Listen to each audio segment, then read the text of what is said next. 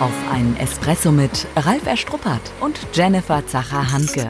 In unserem Podcast geht es ja um die Alltagsgeschichten, um das, was wir als Berater, Trainer und Coaches jeden Tag erleben.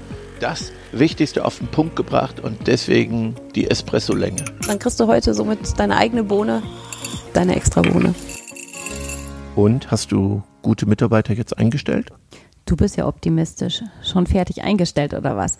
Ich darf gerade spannende Projekte begleiten und ja, führungsverantwortliche Kräfte suchen. Und mh, mm, auf der einen Seite ist es ein totales Herzensthema für mich, mhm. aber auf der anderen Seite sorgt es auch für die eine oder andere schlaflose Nacht. Oder dass ich dann wirklich echt davon träume, weil das ist ja heutzutage halt eben schon echt eine Herausforderung. Was? Ja? Wir beide haben doch gesagt, hier nach Corona wird das jetzt viel besser. Wir hatten Mitarbeitermarkt.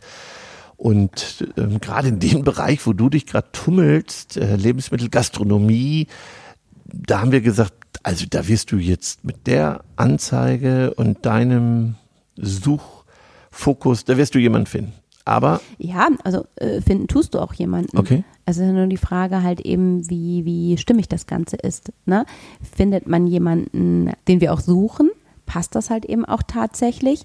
Und äh, wenn auch jemand halt eben passt vom Profil, passen die Rahmenbedingungen. Also es sind ja so viele Facetten, die halt eben mit reinspielen. Und für mich ist es immer so, ich bin immer Sparringspartnerin für, für beide Seiten.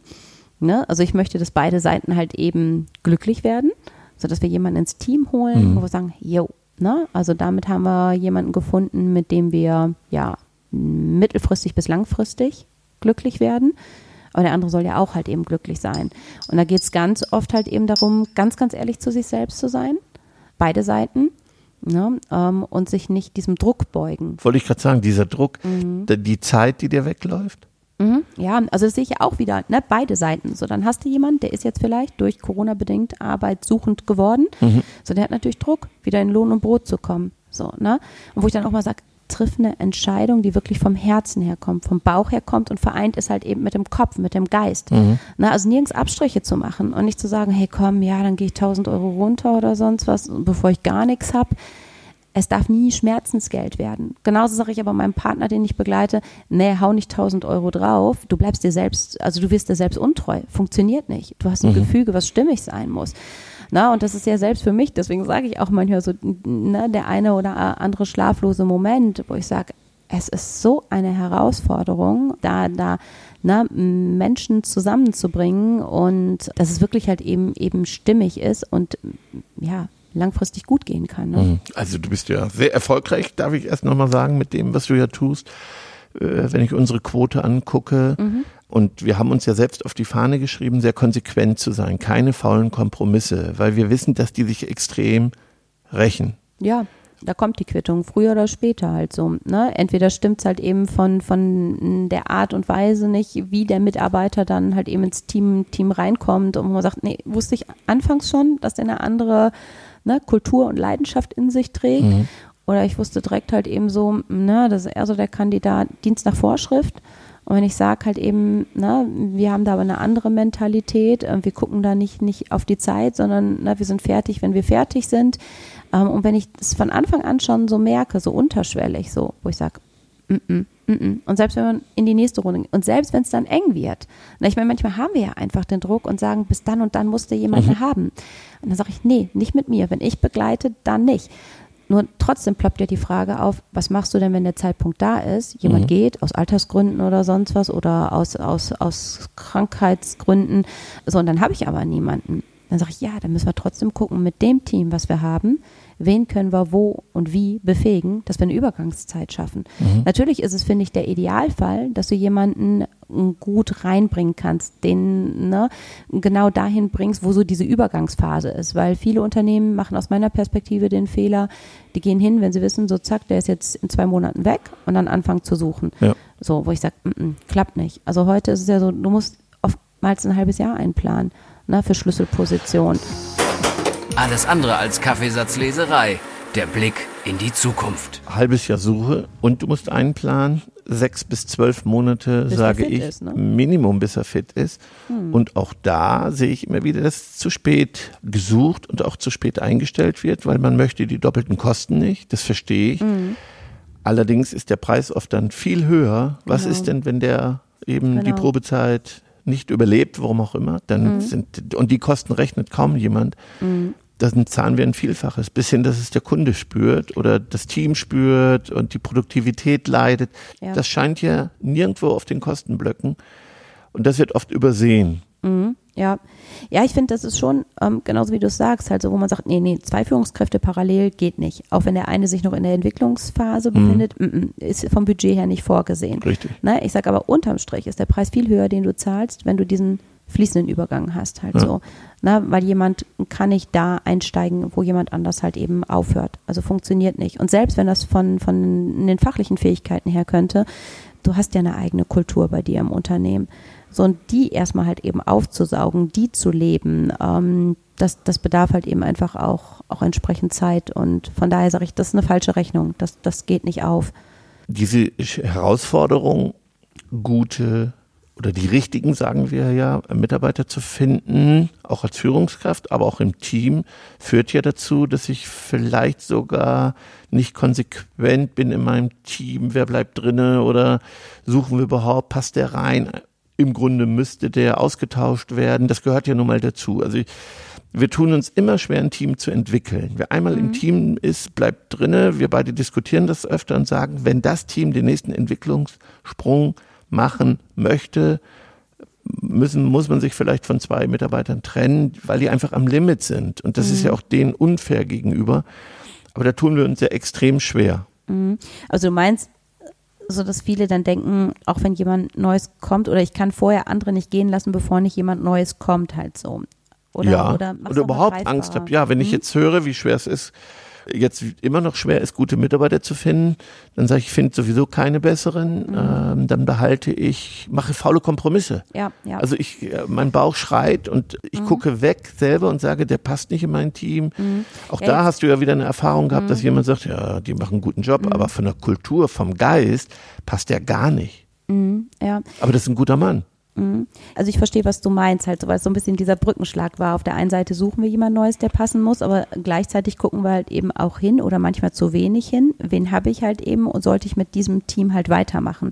Na, und oft trenne ich mich nicht aus der Angst heraus, dann habe ich ja halt eben eine unbesetzte Position ja. und es kann nicht klappen. Halt weil wenn so, ich die ne? Erfahrung mache, ne, wie schwer es ist, gute Mitarbeiter oder die richtigen zu finden, dann tue ich mich auch schwer, konsequenter mich von anderen zu trennen. Natürlich, klar. Ist ja auch nachvollziehbar. Na, gerade so wie du es beschreibst, wenn ich jemanden habe, der 40 Stunden fachlich gesehen einen guten Job macht, genau. der auch toll mit Kunden umgeht, aber wo ich sage, der passt zu unserer Kultur im Prinzip nicht. Der Und macht so ein bisschen, ne, der macht Dienst nach Vorschrift, der kommt nicht früher, der bleibt nicht länger, der springt auch nicht ein, aber die Zeit, die er da ist, macht er einen guten Job.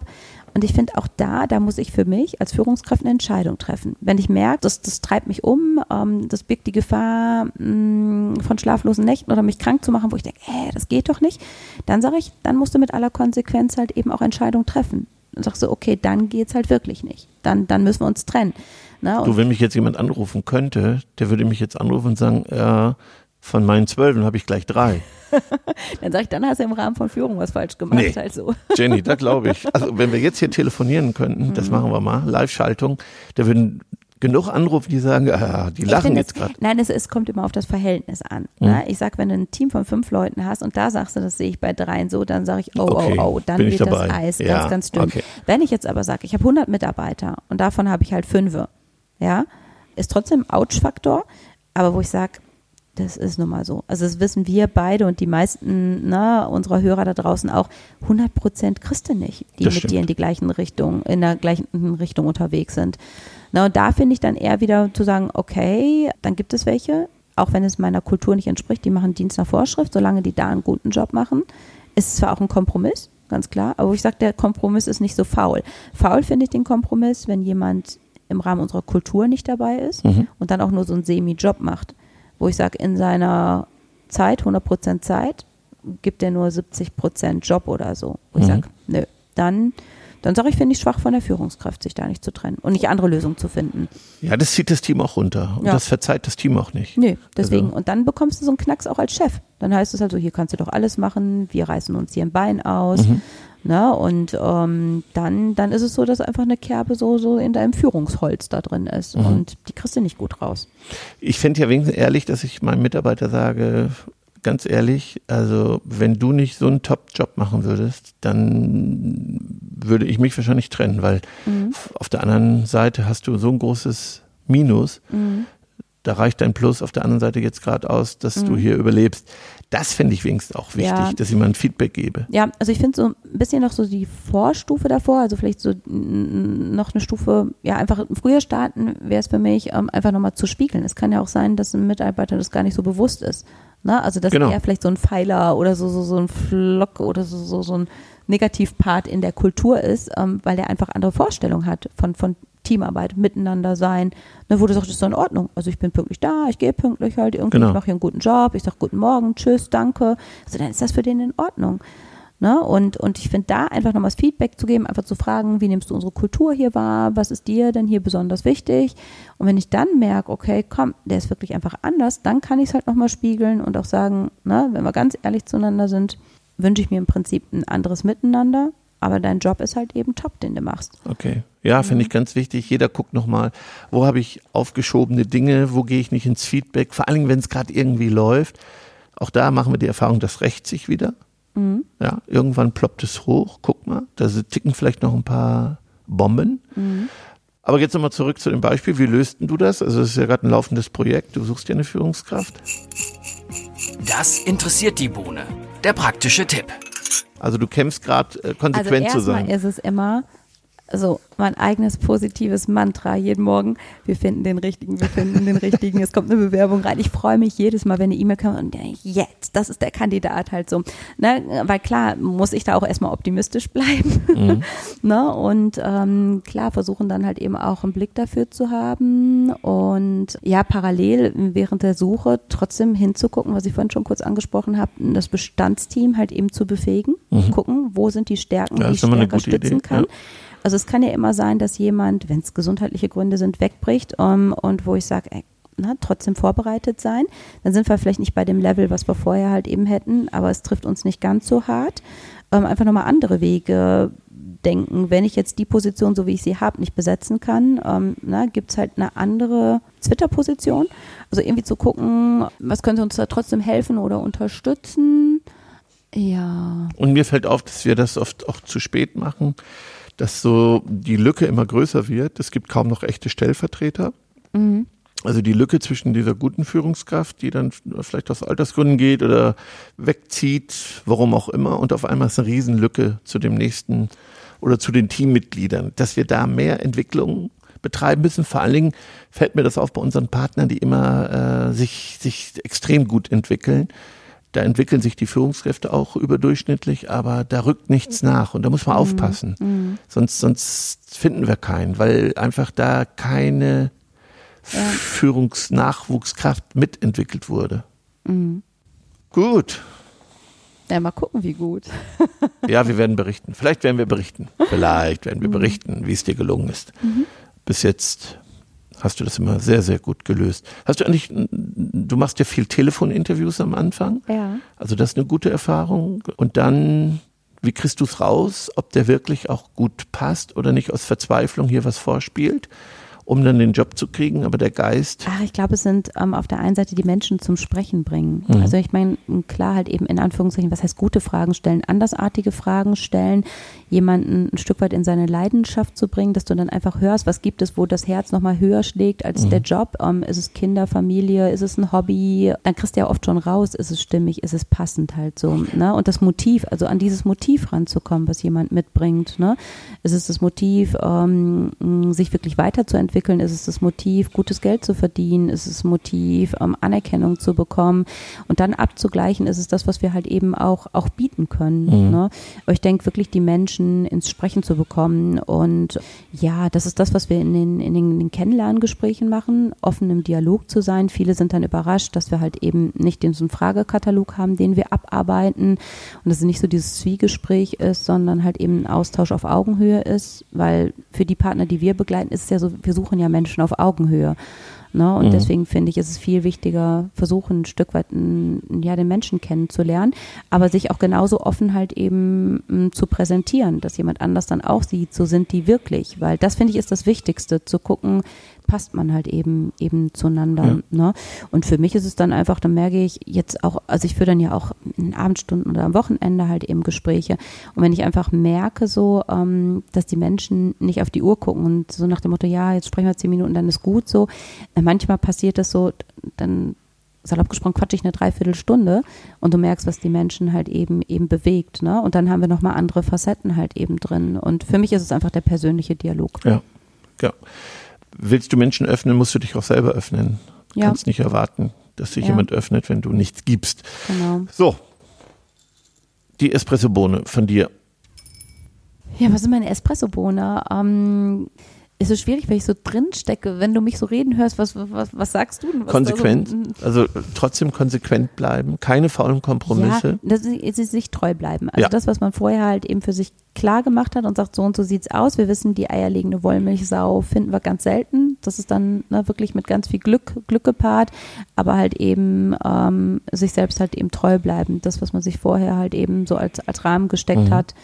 Ja, egal in welche Richtung, ob inhaltlicher Art, menschlicher Art, ähm, finanzieller Art.